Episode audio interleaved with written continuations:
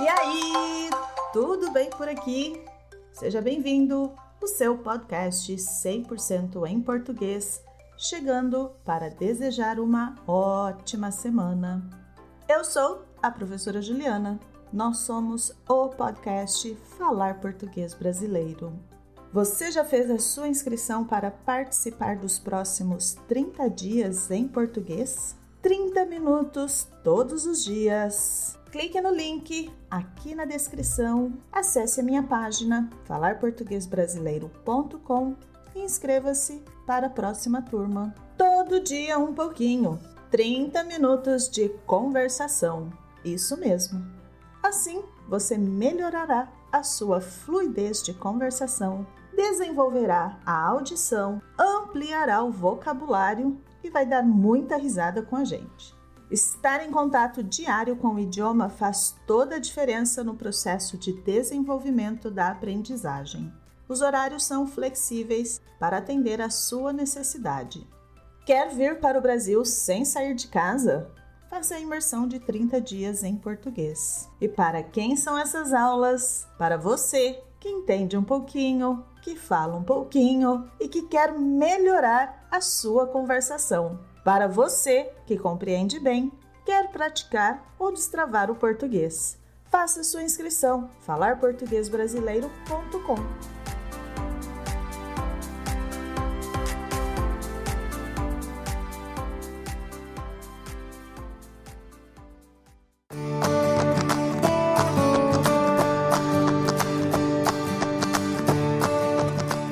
Vou confessar uma coisa importante sobre mim. Eu sou uma pessoa apaixonada pela língua portuguesa e pelas suas variantes. Quando eu era criança, ouvi o meu avô usar algumas variações da língua e ficava me perguntando a razão dele falar daquela forma. Após concluir o ensino médio e tendo que decidir a minha vida adulta, resolvi que faria graduação em letras, português. A língua estrangeira seria o inglês e as literaturas. No primeiro ano de faculdade, eu não entendia nada. Sofri muito com as teorias e quase desisti do curso. Um dia, eu não tinha carro naquela época e nem dinheiro para o transporte. Era comum os estudantes pedirem carona. Pedir carona é o que os viajantes de mochila fazem na estrada com o dedão levantado para conseguir que outra pessoa de carro ou caminhão os leve para algum lugar sem ter que pagar. Pedir carona.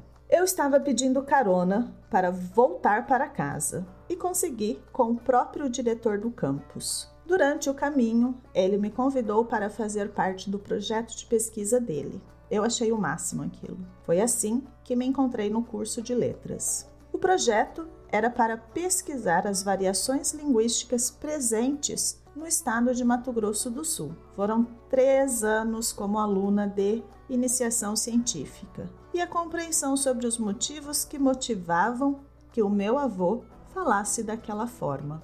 Após formada e já ensinando português para estrangeiros, eu passei a entender que os erros dos alunos não deveriam ser classificados como erros, mas como tentativa de acerto e interferência da língua materna nas estruturas da língua estrangeira. Essas interferências são simples de serem resolvidas.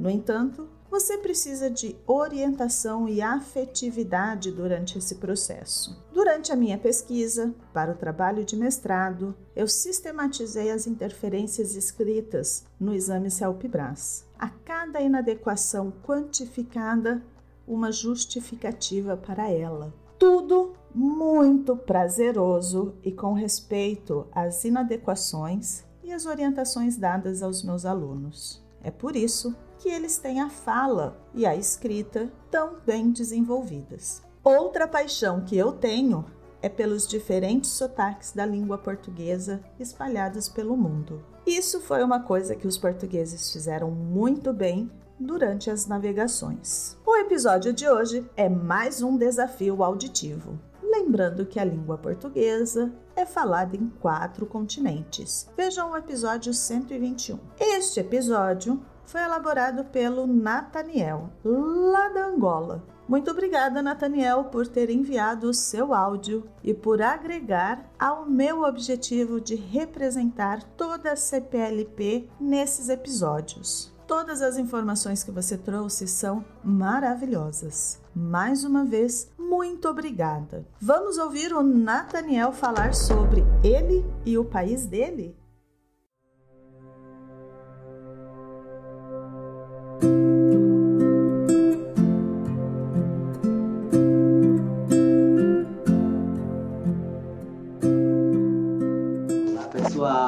Saudações para vocês. Espero que estejam tão bem, tanto quanto eu.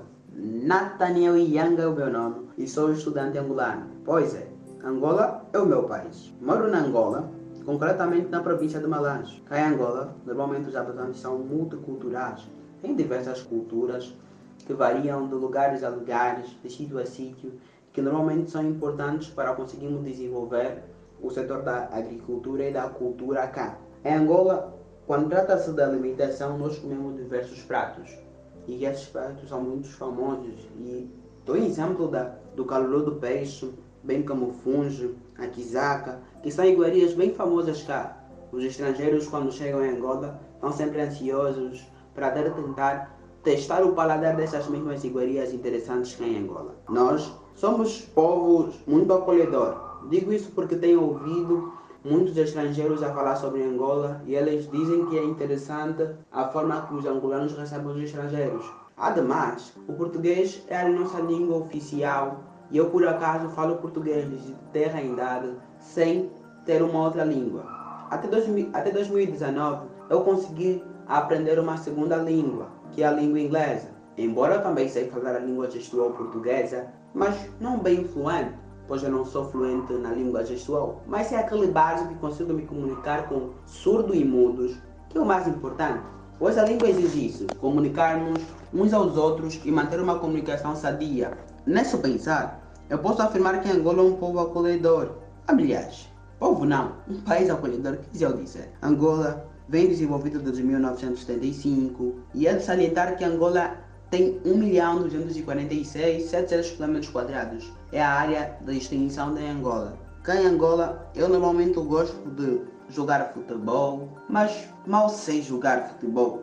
Eu sou para tentar descontrair e conseguir me divertir um pouquinho. Mas o que eu mais gosto é o basquete. Cá tem várias quadras de basquete durante o período que eu estou de férias sempre tento jogar e consigo desenvolver as minhas técnicas no basquete, pois o meu desporto favorito. Estou estudando português para me conseguir provar quão fluente eu sou no teste Seu Cobras, o exame de proficiência na língua portuguesa. Estou muito ansioso pois quero ter esse certificado para posterior conseguir concorrer para um convênio, me candidatar, quero eu dizer. Cá em Angola nós desenvolvemos várias artes, como a dança, na dança, nós conseguimos dançar o kuduro, a kizomba e o samba, que são coisas muito oriundas daqui de Angola e que cada vez nós conseguimos implementar técnicas de dança e que faz o povo divertir-se. Por acaso eu gosto muito de ver pessoas a dançar, é interessante aos meus olhos. E às vezes, quando eu vejo as mesmas dançar, eu tento também dançar. E aqui Angola é um povo que dança bastante.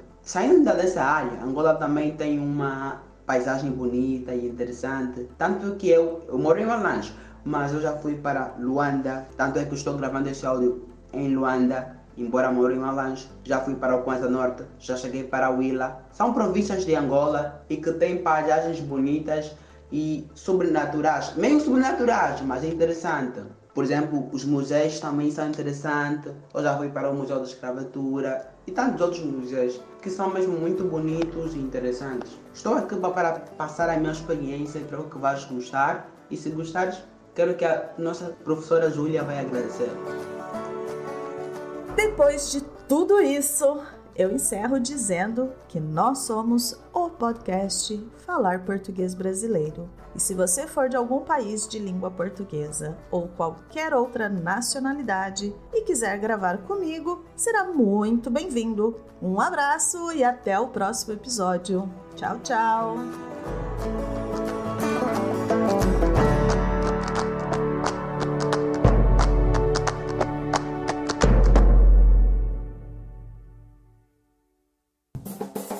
Este podcast foi editado por Ramon Produções e Multimídia.